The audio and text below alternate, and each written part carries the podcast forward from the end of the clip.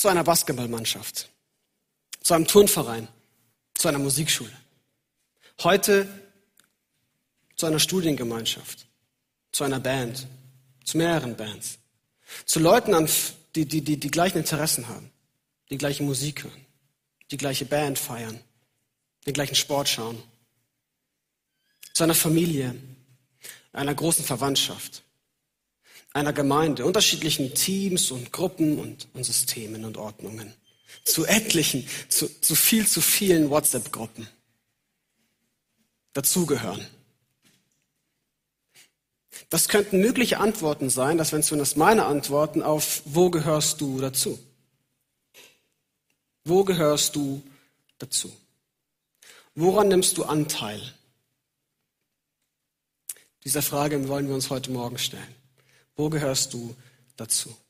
Als Teenager war mein Lieblingsfilm, mein absoluter Lieblingsfilm, vielleicht lieber morgen.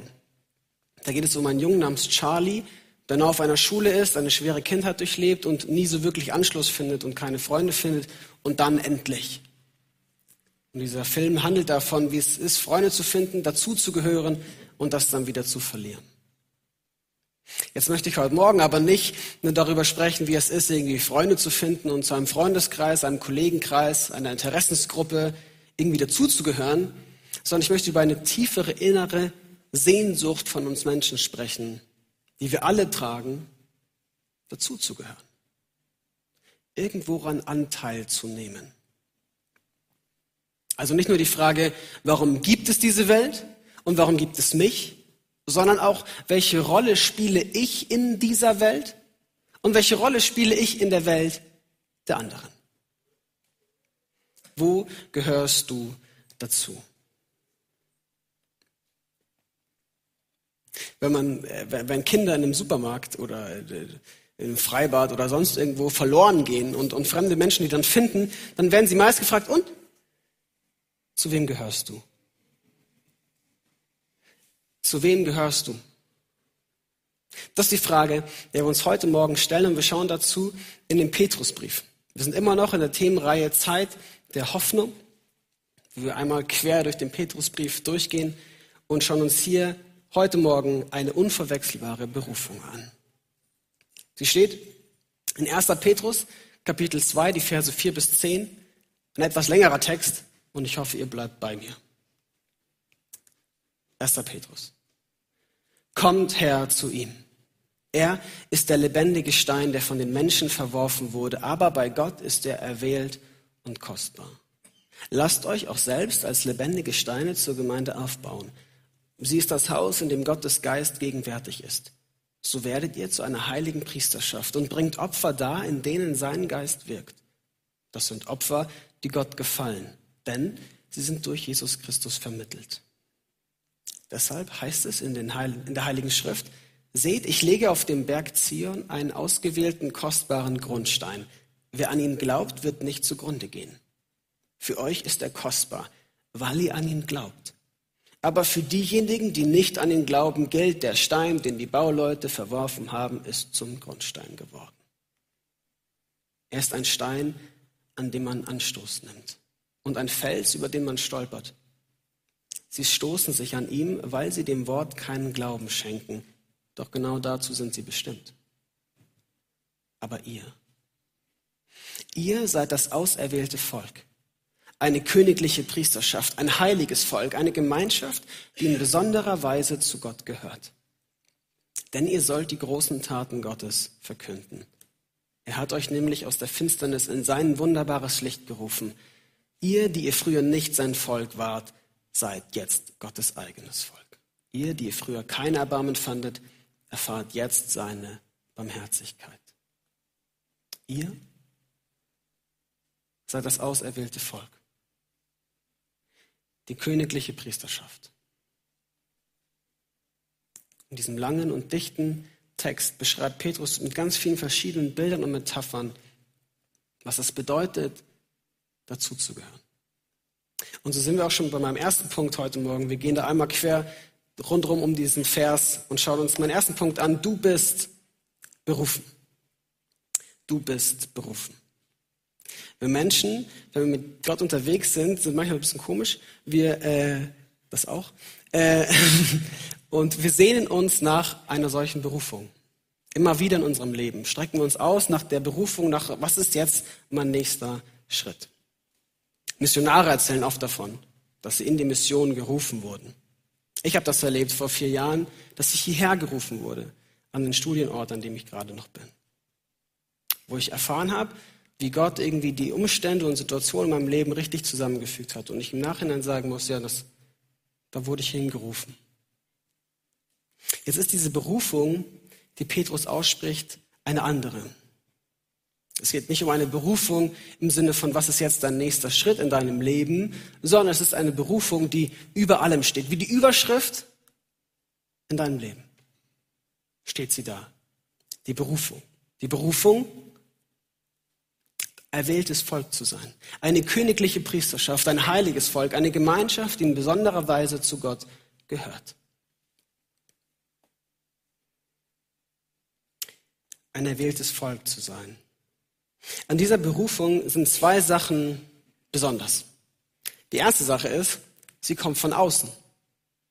Und die zweite Sache ist, sie stiftet Identität. Sie verändert das Innen. Also erstens, Sie kommt von außen. Das bedeutet, sie wird dir zugesprochen. Sie ist in Ist-Form formuliert. Du bist Priesterschaft. Du bist königliches Volk. Du bist schon jetzt Teil dieses Hauses. Teil dieses Volkes. Petrus schreibt diesen Brief an unterschiedliche Gemeinden. Das ist ein Brief, der rumgereicht wird, von Gemeinde zu Gemeinde. Und das sind Gemeinden, die ein bisschen weiter entfernt sind, deswegen muss man ihnen einen Brief schreiben. Manche von diesen Gemeinden wurden sogar von Paulus gegründet, nicht von Petrus. Nun schreibt Petrus diesen Brief an die Gemeinden und vielleicht hat er so die Gemeindeleiter vor Augen und kennt vereinzelt Leute aus den Gemeinden, aber bei weitem wird er nicht alle gekannt haben. Und dennoch kann er das aussprechen und spricht davon, ihr seid diese Priesterschaft. Ihr seid das Volk. Warum?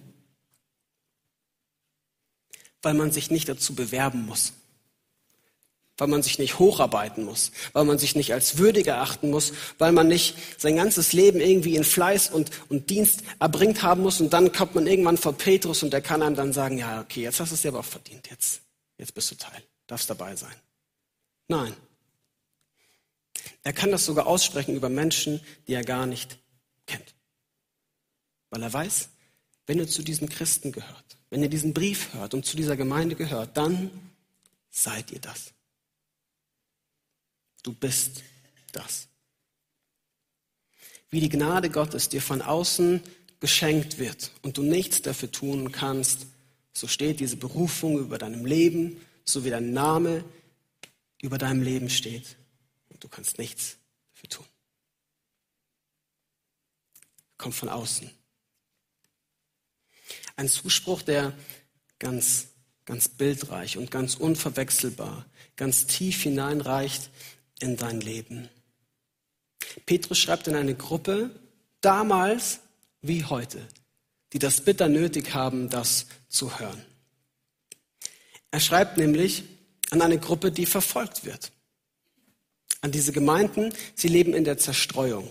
Sie sind nicht mehr in Jerusalem, sie sind unter anderen Völkern, vielleicht nicht mal Juden. Menschen, die diesen Gott, diesen Christus nicht kennen und deswegen auch diese Christen irgendwie als komisch erachten und ablehnen, ausgrenzen, verachten.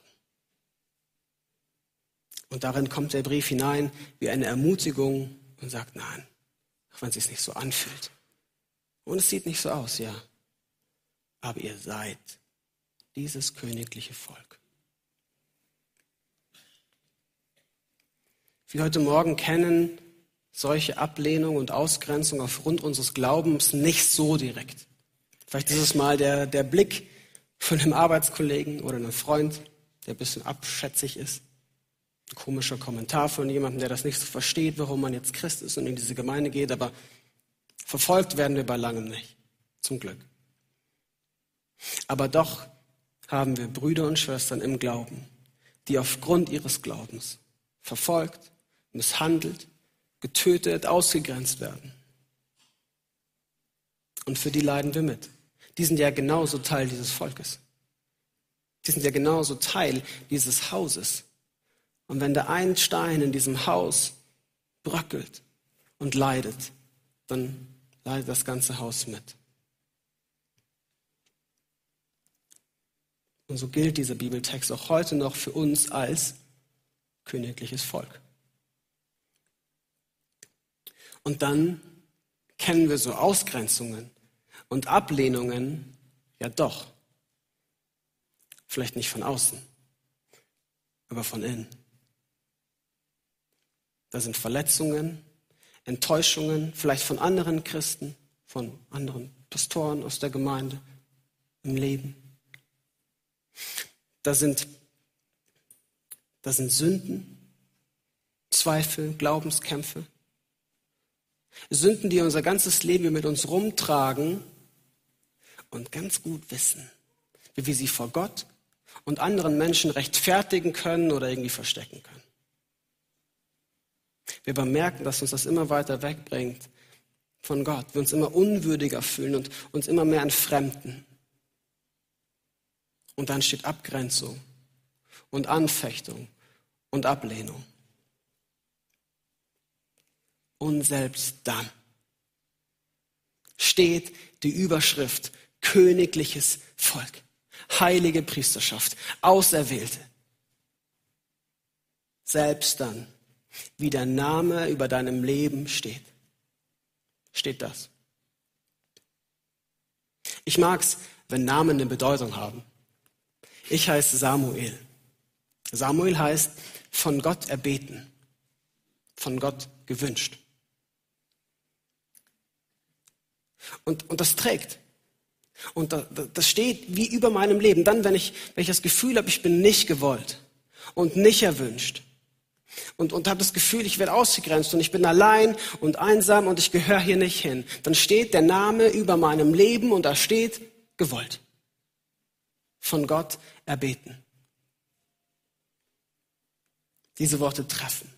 Sie sind unverwechselbar, sie sind groß und bildreich. Die Aussage von Petrus ist selbst da, wo, wo Anklage, da wo Anfechtung, da wo Ablegung, Ablehnung in deinem Leben stattfindet, da wo das Leben karg und trostlos ist, da wo sich's nicht so anfühlt, gerade da steht dieser Zuspruch, du bist Teil dieses Hauses, Teil dieses Volkes, Teil dieser Priesterschaft. Du bist berufen, berufen, dazu zu gehören.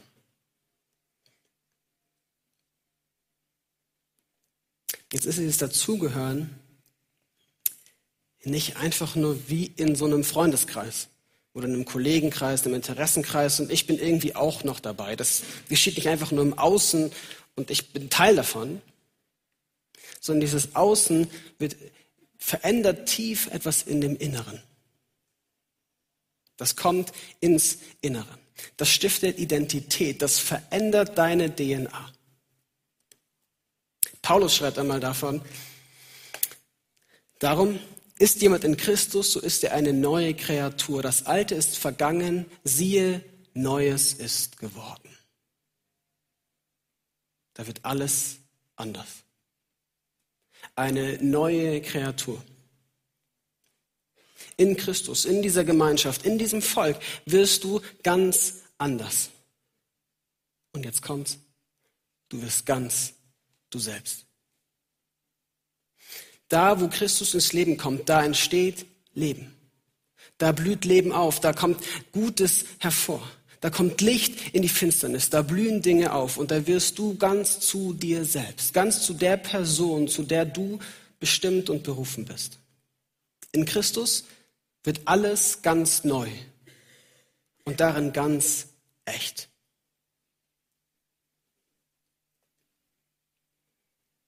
Ganz echt. Schauen wir uns also mal diese Bilder an, die Petrus gebraucht. Und gucken, was das bedeutet, dieses ganz Neuwerden. Also, er spricht einmal vom Tempel.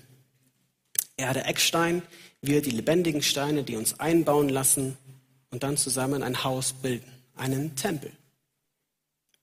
Im alten Israel war dem Volk geboten, einen solchen Tempel zu bauen. Und sie bauten einen solchen Tempel, weil Gott dort Wohnung nehmen wollte. In diesem Tempel wohnt Gott. Er ist ganz gegenwärtig. Er lässt sich dort ansehen, er offenbart sich dort, er, er ist ganz dort mit seiner Macht und Herrlichkeit. Wenn wir nun also berufen sind, ein solcher Tempel zu sein, dann sind wir ein solcher Ort, an dem Gott wohnt, an dem er Wohnung nimmt. Und was wäre das für ein verrückter Moment, wenn Menschen hier reinkommen, die mit Gott nichts am Hut haben und in diesem Tempel merken, hier wohnt Gott. Wenn sie das erfahren. Dazu bist du, sind wir berufen. Zweitens sind wir eine Priesterschaft. Diese Priesterschaft hat damals in diesem Tempel gearbeitet. Das heißt, wir sind nicht einfach nur Gebäude und Tempel, sondern wir sind auch Priester, Priesterinnen in diesem Tempel. Die Priester damals hatten zwei Hauptaufgaben. Die eine Aufgabe war es, Opfer darzubringen. Also die Sühne, Brandopfer, Speiseopfer, die im Alten Testament vorgegeben waren. Und zweitens sollten, waren die Priester Mittlerfiguren. Also, wenn Gott den Menschen etwas sagen wollte, dann ging das über den Priester. Und wenn die Menschen Gott etwas sagen wollten, ging das über den Priester. Eine Mittlerfunktion. Und diese Funktion nehmen wir nun ein. Wir sind die heilige Priesterschaft. Menschen, die in engen Kontakt mit Gott stehen, mit ihm reden, kommunizieren, ihn erfahren und erleben und das hinaussprechen zu anderen Menschen. Und wir bringen Opfer dar. Petrus schreibt davon in Vers 5, der, der, zweite Satz, so werdet ihr zu einer heiligen Priesterschaft und bringt Opfer dar, in denen sein Geist wirkt. Das sind Opfer, die Gott gefallen, denn sie sind durch Jesus Christus vermittelt. Eine heilige Priesterschaft, die Opfer darbringt. Dann sind das keine Brand- und Speiseopfer und Sühneopfer mehr, sondern es ist die Opferung deines ganzen Lebens. Eine Hingabe von dir selbst an diesen Gott. Ich habe vor einigen Wochen schon darüber gepredigt, was es bedeutet, das ganze Leben an Gott hinzugeben. Das kann man sich sicher auf YouTube nochmal anschauen. Nun sind wir aber nicht nur Tempel und Priesterschaft in diesem Tempel, sondern auch sein Volk. Und das ist ganz spannend, dass Petrus hier diesen Volksbegriff benutzt. Denn das hat, das hat viele Facetten. Wenn man damals zum Volk Israel, das ja Gott erwählt hat als sein Volk, dazugehören wollte, war das eigentlich ziemlich einfach. Man musste einfach nur den richtigen Vater und die richtige Mutter haben. Wenn die nämlich zum Volk Israel gehörten, dann man selber auch. Durch Abstammung. Durch Abstammung gehört man zum Volk Israel. Und wenn jetzt uns zugesprochen wird, dass wir Volk Gottes sind, dann bedeutet das, dass wir in diese Abstammungslinie gehören. Eine neue Familie, eine neue DNA, eine neue Identität. Du gehörst. Wir gehören zu dieser Familie Gottes und stammen von ihm ab. Darin sind wir ein Volk, ein königliches Volk. Ein Volk, das also nicht durch Grenzen, politische Meinungen oder das Schaffen hier auf der Welt definiert ist, sondern in Bezug zu ihrem König. Ein heiliges Volk, das in der Horizontale lebt, in Bezug zu Gott. Und Volk zu sein heißt, Eigentum Gottes zu sein in, in der Übersetzung, die ich hier hatte, heißt es, wir sind ein Volk, das in besonderer Weise zu Gott gehört. Luther übersetzt das ganz schön, indem er sagt, wir sind Volk des Eigentums. Wir gehören Gott. Das Neue Testament spricht davon, dass Jesus uns freigekauft hat. Freigekauft aus der Sklaverei der Sünde. Und nun gehören wir ihm. Teuer erkauft. Sind sein Eigentum, in seinen Besitz übergegangen. Wir gehören zu ihm und wir gehören ihm. Darin sind wir sein Volk. ein Volk. Und damit sind wir auch bei meinem zweiten Punkt, denn es ist ein Volk. Mein zweiter Punkt ist, du bist nicht das Haus. Du bist nicht das Haus. Das meine ich damit, du bist nicht das Volk. Du bist nicht der Tempel. Und du bist nicht die Priesterschaft, sondern du bist Teil davon. Teil dieses Volkes, Teil dieser Priesterschaft und Teil dieses Volkes. Für die einen heute Morgen bedeutet das, es geht nicht um dich. Zumindest nicht nur. Die Welt dreht sich nicht nur um dich. Es geht nicht nur um deine Belangen, um deine Wünsche, um deine Anliegen, um das, was du gerade blöd findest oder das, was du besonders toll finden würdest. Du bist nicht das Haus. Es gibt Steine links und rechts und über und unter dir und auf die bist du angewiesen. Genauso wie die anderen auf dich angewiesen sind. Gehörst du dazu. Und für die anderen heute Morgen bedeutet, du bist nicht das Haus, du bist nicht alleine. Du hast Steine links und rechts und unter und über dir, die dich halten in deinem Glauben, in deinen Zweifeln, in deinen Glaubenskämpfen, in deinen Krisen. Da sind, da sind Menschen um dich herum, die für dich mitglauben, mitbeten, für dich mitklagen, in all dem Schmerz und in all dem Leid. Da sind Menschen, die für dich im Lobpreis mitsingen, wenn du selber nicht mehr singen kannst. Du musst da nicht alleine durch.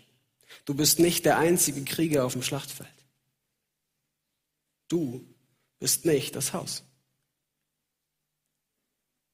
getragen von anderen und getragen vor allem durch den Eckstein, Jesus Christus. Jesus Christus, der für uns auf die Welt kam.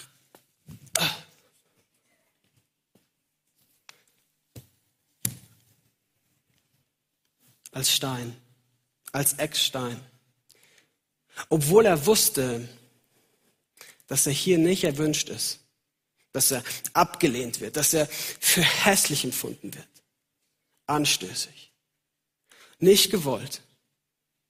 Der passt hier nicht rein. Angespuckt, geschlagen, verhaftet, von seinen eigenen Freunden verraten. Wird er verworfen.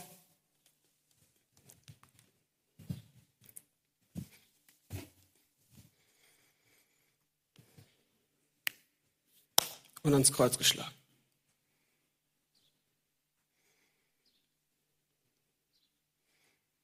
Wir brauchen den hier nicht.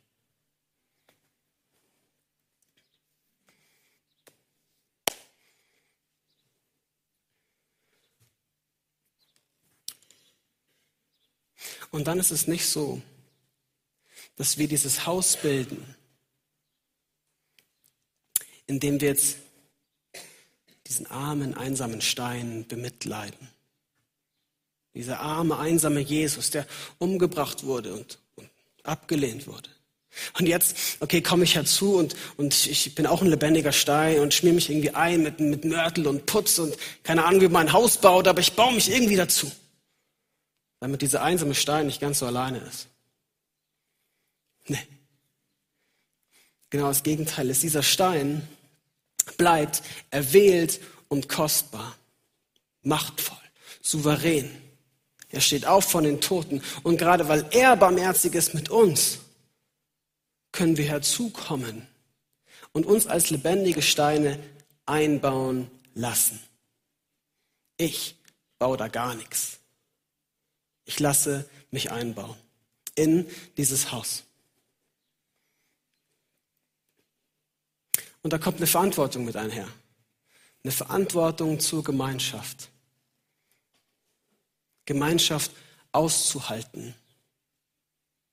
In Gemeinschaft zu glauben. Sich gegenseitig zu tragen. Sich dem anderen diese göttliche Abstammung nicht abzusprechen, sondern immer wieder zuzusprechen. Gerade in Krisen, in Konflikten, im anderen Jesus Christus zu sehen, im anderen ebenfalls einen lebendigen Stein zu sehen. Gemeinsam Glaubenskämpfe, Anfechtungen, Krisen durchzustehen, sich gegenseitig zu tragen.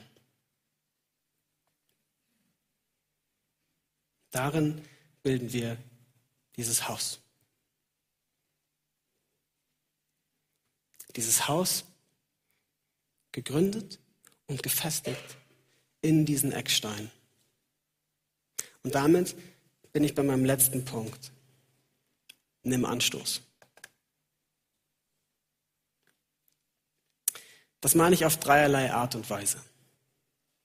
Nimm Anstoß im Sinne von, lass dich einbauen.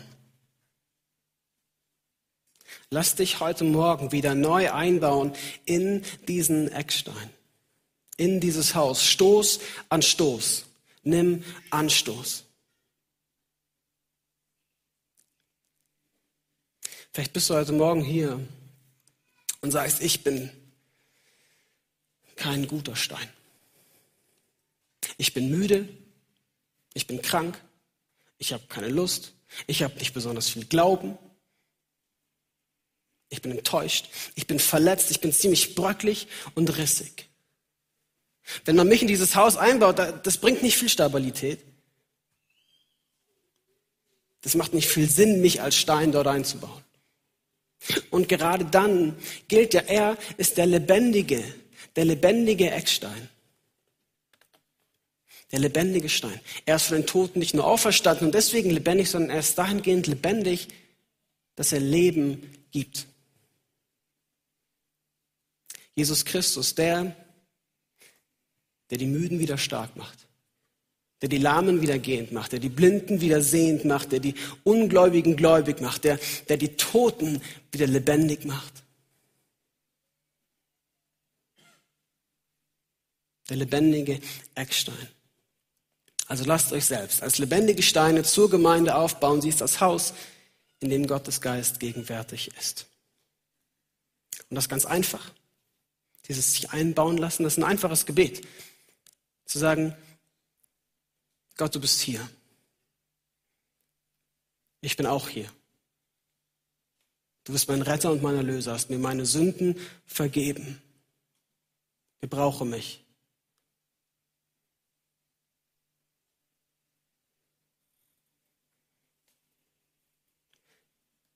Mein zweiter Punkt. Nimm Anstoß. Eck an. Petrus schreibt davon, dass Jesus zu einem Stein wurde, an dem man Anstoß nimmt. Ein Fels, über den man stolpert. Was er damit sagen möchte, ist, dieser Fels stellt sich in dein und mein Leben. Und dann ist das nicht einfach nur ein Stein, über den man mal kurz stolpert und, oh, Jesus. Und, und wo man sich irgendwie auf, also irgendwie aneckt mit, mit Moralvorstellungen oder Sachen, die Jesus gesagt hat oder die Bibel lehrt. Nein, was Petrus meint, ist, dieser Fels stellt sich in dein und mein Leben und es entscheidet sich an diesem Felsen Leben und Tod. An diesem Stein zu Fall zu kommen, bedeutet, du kommst entweder zu Fall an diesem Stein oder du stehst auf. Auferstehung zu Fall kommen oder Auferstehung. Nun möchte ich aber einen Schritt weitergehen als Petrus und heute Morgen sagen, wenn du in dieser Berufung lebst, in diesem Haus dich eingebaut weißt, dann darfst du anecken. Dann darfst du mal stolpern. Dann, dann dürfen Sachen unperfekt sein. Dann dürfen Sachen unverstanden bleiben. Dann, dann, dann darfst du zweifeln. Dann darfst du dich irgendwie reiben an diesem Gott. Dann darfst du, dann darfst du stolpern.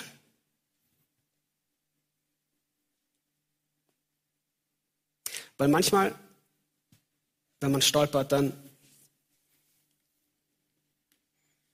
dann öffnet das neue Perspektiven. Dann kriege ich einen neuen Blick auf die Situation. Dann nimmt das Geschwindigkeit raus und zwingt mich, vielleicht mal dazu eine Pause einzulegen. Ich glaube sogar, wenn wir unser ganzes Leben mit mit Jesus und seinem Wort unterwegs sind und nie stolpern und nie anecken, dann machen wir irgendwas falsch.